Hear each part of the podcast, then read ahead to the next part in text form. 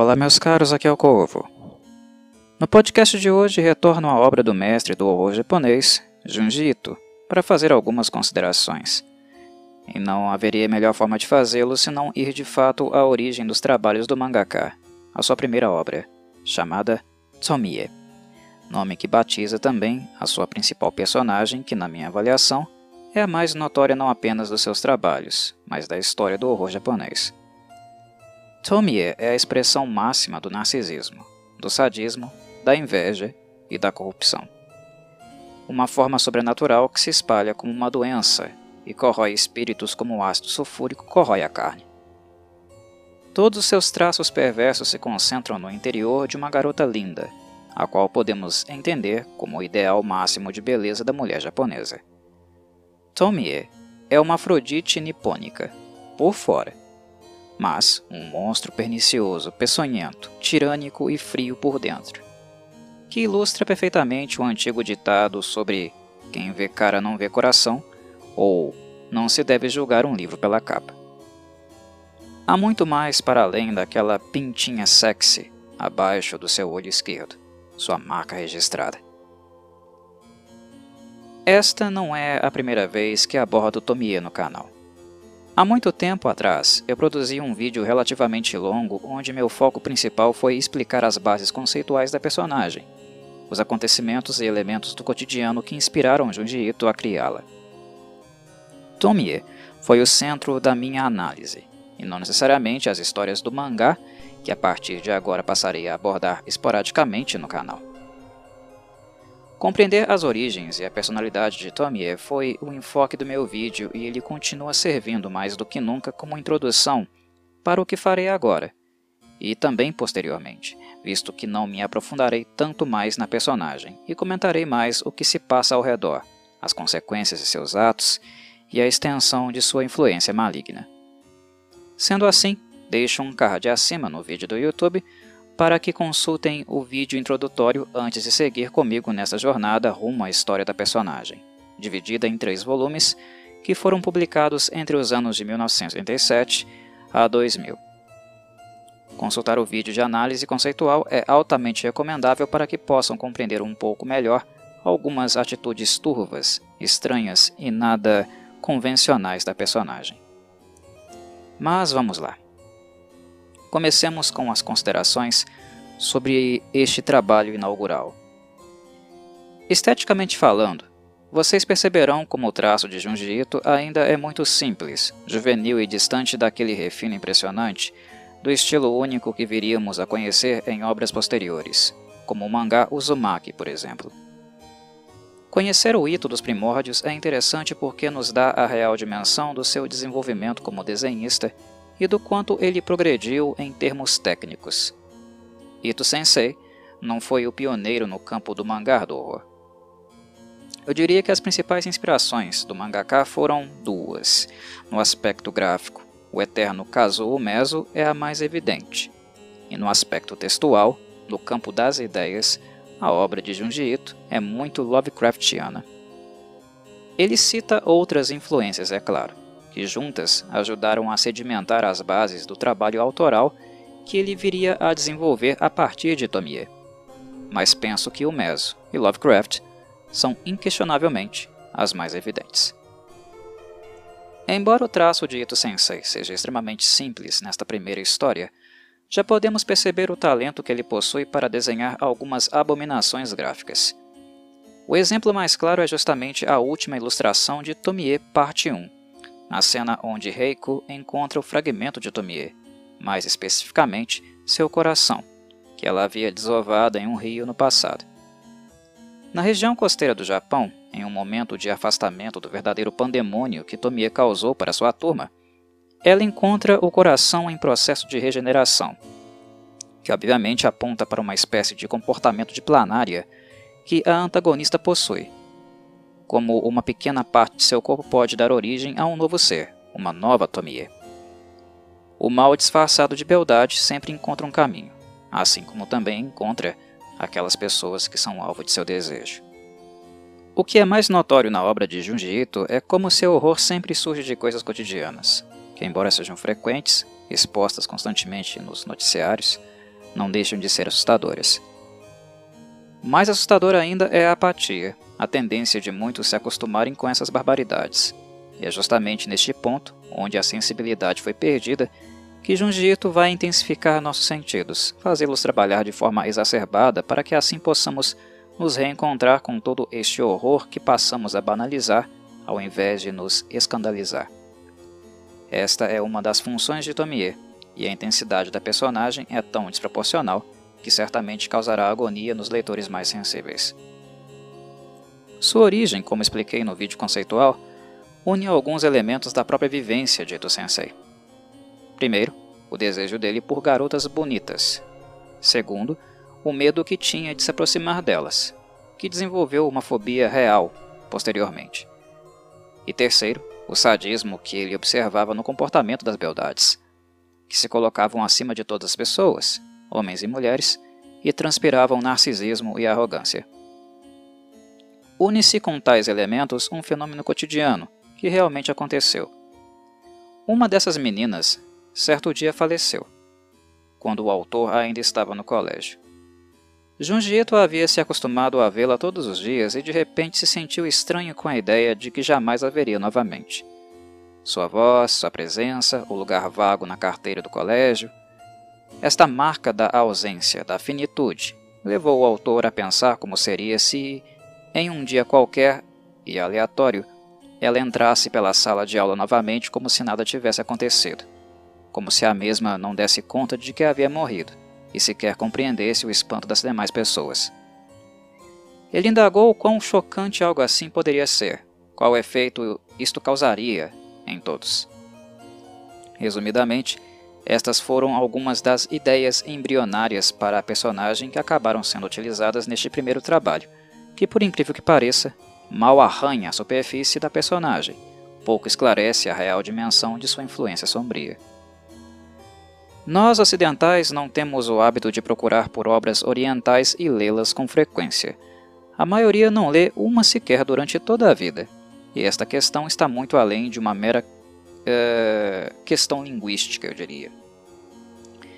Em proporções amplas, no que diz respeito às massas, há um elemento xenofóbico contido neste comportamento, normalmente reforçado pela mídia ocidental, que simplesmente ignora o legado literário e gráfico das obras orientais. Dito isso, afirmo a vocês de maneira categórica.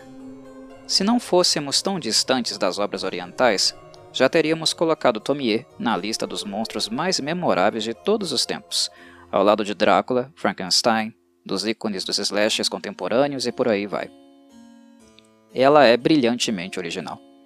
Seu poder é tão absurdo e sua essência tão maligna que dificilmente eu consigo apontar alguma criatura que consiga rivalizar com ela em termos de influência, sedução e capacidade de levar suas vítimas, especialmente aquelas do sexo masculino, à loucura. É raro uma personagem conseguir ser tão odiável e desprezível como Tomie. E o mais interessante de tudo é a forma como Junji Ito a retrata. O aspecto regenerativo de Tomie chama muito a atenção porque é nos momentos em que ela se reconstitui que vemos a técnica de desenho do mangaka realmente em ação. Mas o que de fato assombra e perturba é que o mal de Tomie é cotidiano e identificável. Conseguimos associar o comportamento dela com o de muitas pessoas que passaram por nossas vidas. É uma perversidade que sempre se renova e está por perto que é capaz de se proliferar, e a habilidade regenerativa de Tomie é uma metáfora cirúrgica para expor esta questão. Tomie parte um toque em várias questões sociais muito pertinentes. A misoginia é certamente o aspecto mais escrachado deste primeiro trabalho. Esqueçam por um momento que estamos falando da Tomie. Levem em consideração que este era o primeiro trabalho, do primeiro volume, e que nós não tínhamos a menor ideia do que ela era ou se tornaria. O próprio Junji Ito, por sinal, não tinha também, pois a personagem foi sendo construída por ele de maneira intuitiva, espontânea, como um tumor podre e asqueroso em crescimento. O que mais choca aqui, quando não tínhamos a menor noção do que nos aguardaria e do que se tornaria este ser maligno, é na verdade a postura da classe estudantil, a forma como um professor e seus alunos, homens e mulheres, consideram justificável brutalizar uma adolescente, literalmente a esquartejando viva, apenas pelo comportamento dela ser promíscuo e inadequado para os padrões sociais estabelecidos. É realmente aqui onde reside o horror. Não há nada que seja elogiável no comportamento de Tomie, que seduz garotos e os deixa completamente loucos por ela, nas mãos dela, apenas para destruir seus espíritos e autoestima, tripudiando e esnobando em seguida. Não há nada de elogiável no ato de fazer o mesmo com o seu professor, um homem casado, mas que é tão culpado quanto ela no cartório por ter caído em seus encantos. Ele é infiel e traidor. Sua responsabilidade não pode ser omitida no caso extraconjugal que ele teve com ela, e ser depositada exclusivamente em Tomie. Ele também é culpado. Mas o que escandaliza é o fato de uma infinidade de pessoas considerar ser justificável um ato tão bárbaro em virtude disso. E sim, pessoas assim existem aos montes. Em algumas das páginas seguintes, nós vamos descobrir que a influência de Tomie transcende a esfera carnal, que é algo de natureza também mental, como se possuísse alguma energia magnética doentia que colocasse os homens em estado de frisson inevitável e intenso, tão profundo que eles simplesmente não conseguem mais ignorá-la. Um estado de indução tão severo que os desgasta, que os corrompe, a ponto de se tornarem tão passionais que a violência como represália se torna uma questão de tempo.